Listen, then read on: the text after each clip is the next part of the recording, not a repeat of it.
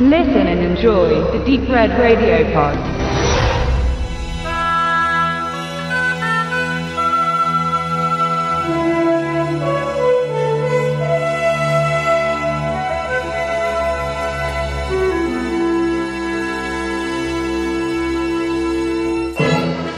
Steve Reeves ist für Bodybuilder seit den 50er Jahren und besonders in den 60ern und 70ern ein Vorbild für die Muskelmann-Gemeinde gewesen. Und genauso wie Schwarzenegger und Ferrigno ihm physisch nacheiferten und ebenfalls jeweils zu ihren aktiven Zeiten den Mr. Universum Wettbewerb gewannen, so wollten sie auch gerne wie er Herkules spielen angefeuert vom Erfolg von Conan der Barbar mit Arnold Schwarzenegger, der sein Leinwanddebüt zwölf Jahre zuvor, 1970, mit Herkules gab, wollten Joram Globus und Manahem Golan für Canon Films eine Neuauflage von Zeus Sohn ins Rennen schicken.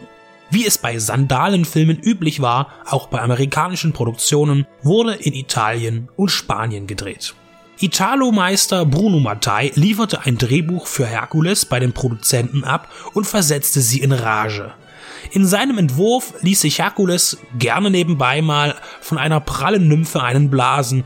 Die Version war ziemlich hart und voller Pornografie. Natürlich wollten Globus und Golan einen zugänglicheren Film für Kinder, Jugendliche und Erwachsene. Luigi Cozzi, der nach dem Science-Fiction-Trash-Star Crash mit David Hasselhoff noch unter Vertrag bei den Israelis stand, wartete seit längerem auf ein Projekt und wurde nun ausgewählt, innerhalb weniger Tage ein brauchbares Skript zu entwickeln. Er konnte mit seinen Ideen überzeugen und ihm wurde dieserhalb dann auch die Regie zugestanden. Mehr Fantasy, mehr Action, mehr Farbe, mehr Superman. Das gefiel den B-Movie-Consens und sie pumpten mehr Geld in den Herkules-Film.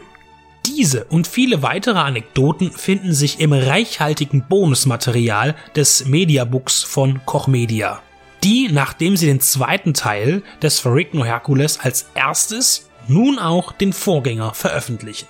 Beide Filme bewirbt das Label wohlweislich, es nicht mit einem Glanzstück der Filmhistorie zu tun zu haben, augenzwinkernd und mit einem leichten Hang zur Satire. Damit gehen sie definitiv den richtigen Weg. Der Herkules von 1983 ist ein Konglomerat an Irrsinn, hanebüchenden Effekten, schlechten Kostümen, lächerlichen Requisiten und Darstellungen, die einem im Boden versinken lassen. Kurzum, ein wahres Meisterwerk des italienischen Schundfilms. Cozzi vermischt in seinem Drehbuch umfangreich die griechischen Mythen und Heldensagen, bedient sich auch bei Perseus-Abenteuern und würzt das Ganze mit biblischen Elementen und Science Fiction. Herkules fliegt auch mal durchs Weltall, Athen sieht aus wie eine Weltraummetropole und die Monster, die er bekämpft, sind riesige Roboterwesen, die auch mal, Zitat, kosmische Strahlen mit tödlicher Wirkung abfeuern. Die Handlung könnte so schnell erzählt werden, wenn sie nur wichtig für den Film wäre. Herkules bricht auf in die Welt, um herauszufinden, wer er ist, warum er stärker ist als die anderen und natürlich auch um Witwen und Waisen zu retten, das Mittelmeer zu erschaffen, um den König von Afrika einen Gefallen zu tun. Der ist übrigens eine tolle Erscheinung, lässt sich von seinen weißen Sklaven in einem Elefantenskelett chauffieren, ein Bild, das zu der Zeit in Südafrika sicher nicht so gut bei der selbsternannten Herrenrasse angekommen wäre. Und auch woanders bei Rassisten in der Welt. In jeder Szene musste irgendein Effekt eingebaut werden und diese sind fast ausschließlich grottenschlecht, obwohl man im Bonusmaterial des Mediabooks durchaus sehen kann, wie viel Arbeit und Mühe sich die Spezialisten gaben. Womöglich kommen die Bilder einfach auch nicht so gut in High Definition rüber. In dem Fall wenn sich einer daran stört, steht aber auch die DVD zur Verfügung. Viele der Spezialeffekte tauchen dann auch im Sequel wieder auf. Recycling ist ein wichtiger Faktor im Movie-Business. Eines der größten Highlights bleibt der Kampf mit einem Bären, dessen Double wohl auf einer Kirmes geschossen wurde und das nach Kotzis Auffassung auch eher aussah wie eine Robbe. Der Bär wird natürlich besiegt und selbstverständlich ins All geschleudert. Damit wäre die Entstehung des Sternenbildes des großen Bären auch geklärt.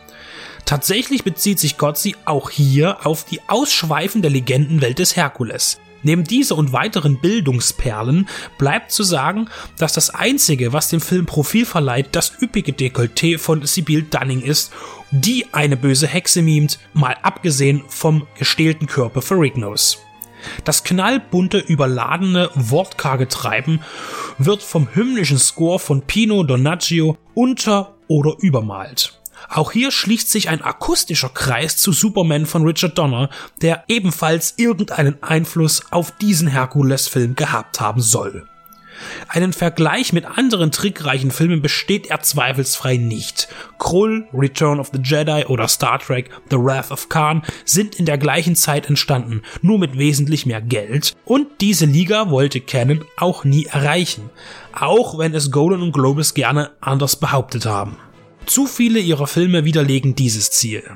Aber so einen Vergleich sollte man bei einer funkelnden Trashperle wie dieser auch nicht anstreben. Für die breite Masse mag nun alles Gehörte auf ein scheußliches Machwerk hindeuten, aber jene kritische Masse soll ja auch nicht erreicht werden.